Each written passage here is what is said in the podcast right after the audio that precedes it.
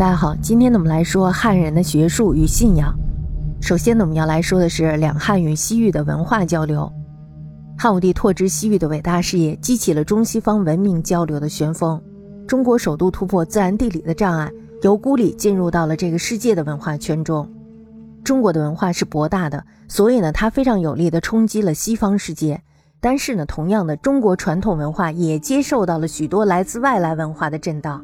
这一点呢，我们可以从宗教信仰还有艺术风格等方面看到，在这段天威远震殊俗、东风压倒西风的历史过程中，西域的各个国家呢，他们都非常羡慕汉的文化威严华丽，于是呢，他们就派遣了自己的王子到东方来留居到京师学习政教，在衣饰、奏乐、礼仪等方面深刻的承受影响。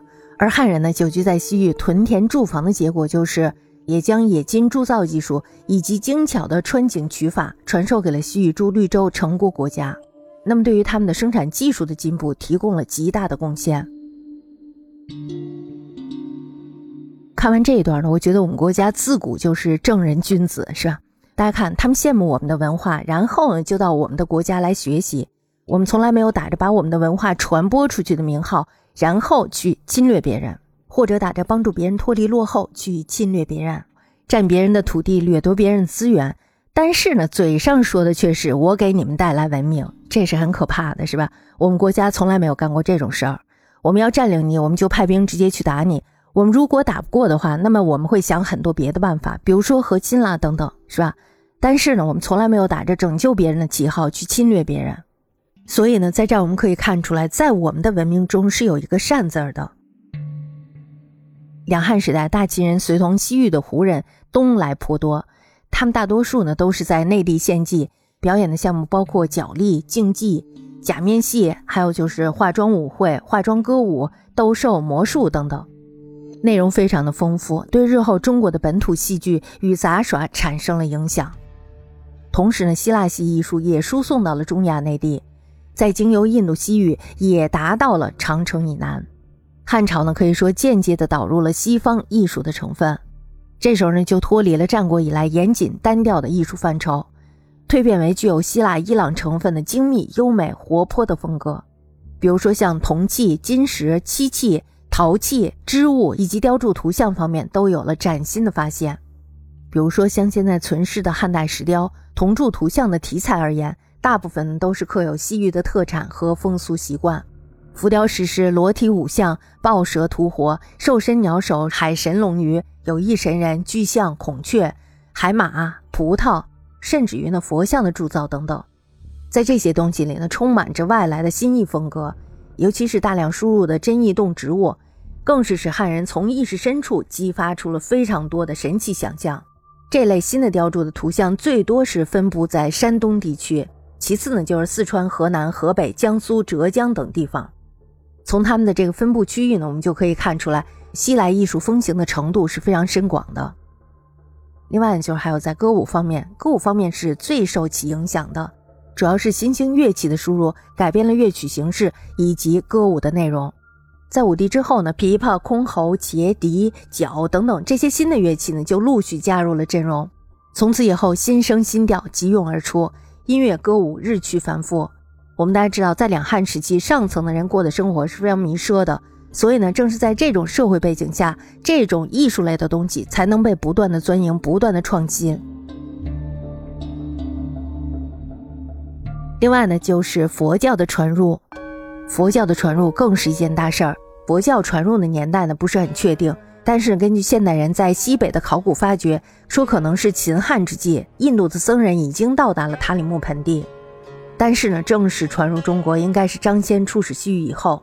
西域的佛教徒，特别是安息还有大月之人，他们追随着驼队、商队东来，将梵典输入。成帝手上学者杨雄著作了《法言》，在《法言》中呢，就提到了传译的事情。据说呢，当时还有梵典目录的传译，这就被称为古藏经录。不过呢，这事儿是存疑的。但是呢，我们知道明帝他是真正的取经求佛了，他请来了竺法兰还有叶加摩腾。这两个人呢，他们带的是写在贝多罗树叶上的佛经，因为是由白马驮来的，所以呢，明帝在洛阳为他们修建的佛寺就叫白马寺。我们也知道明帝为什么取经呀，就是因为他梦到了非常高大的人，这个人在晚上泛着金光，于是在他弟弟的告知下说这是佛，那么他决定派遣人到天竺去把真经给取回来。这样的白马寺也就成为了中国建造的第一座佛寺，以及印度佛徒东来译经的最早的一次。此后呢，传译梵典的佛徒不断东来，在桓灵二世的时候呢，呈现了一个新的高峰。著名的有安西人安世高、安玄。大月之人之称之耀之亮之谦之朗，还有就是康居人康居康梦祥天主人竺佛硕玄科伽罗为之南竹江岩竹大利玄国等等，他们大多呢都会留居在洛阳以及长江淮河之间。这些人呢共译经二百九十二部三百九十五卷。由于他们的这种传译呢，佛教开始流行于社会，不再受到局限，成为了统治阶级专有的信仰。到了魏晋南北朝时代呢，佛教就愈演愈烈，成为风靡全国的宗教。但是呢，汉时的佛教充满完全的印度色彩。汉人呢，这时候还没有创造出独立的佛学经说，汉人所知所言的佛学内容，全都是从传译的梵典中得来的。随着传译梵典的流行，繁简中特有的譬喻技巧，竟然为传统文学开拓了极新颖广阔的领域。其实，我觉得这个应该是我们自古就有的。大家知道。老子、庄子他们的书中很多的譬喻，是吧？我觉得这个东西就是因为它流传的太广了。大家要知道，一个东西它非常亲民的时候，是很容易被接受、很容易被学习的。于是呢，我们就可以看到曹操的《短歌行》：“对酒当歌，人生几何？譬如朝霞，去日苦多。”就是用朝霞来比喻生命的短促。其实我觉得它不是比喻生命的短促，而说的是什么呀？璀璨毕竟是一晃就过，最多的时候更是平淡。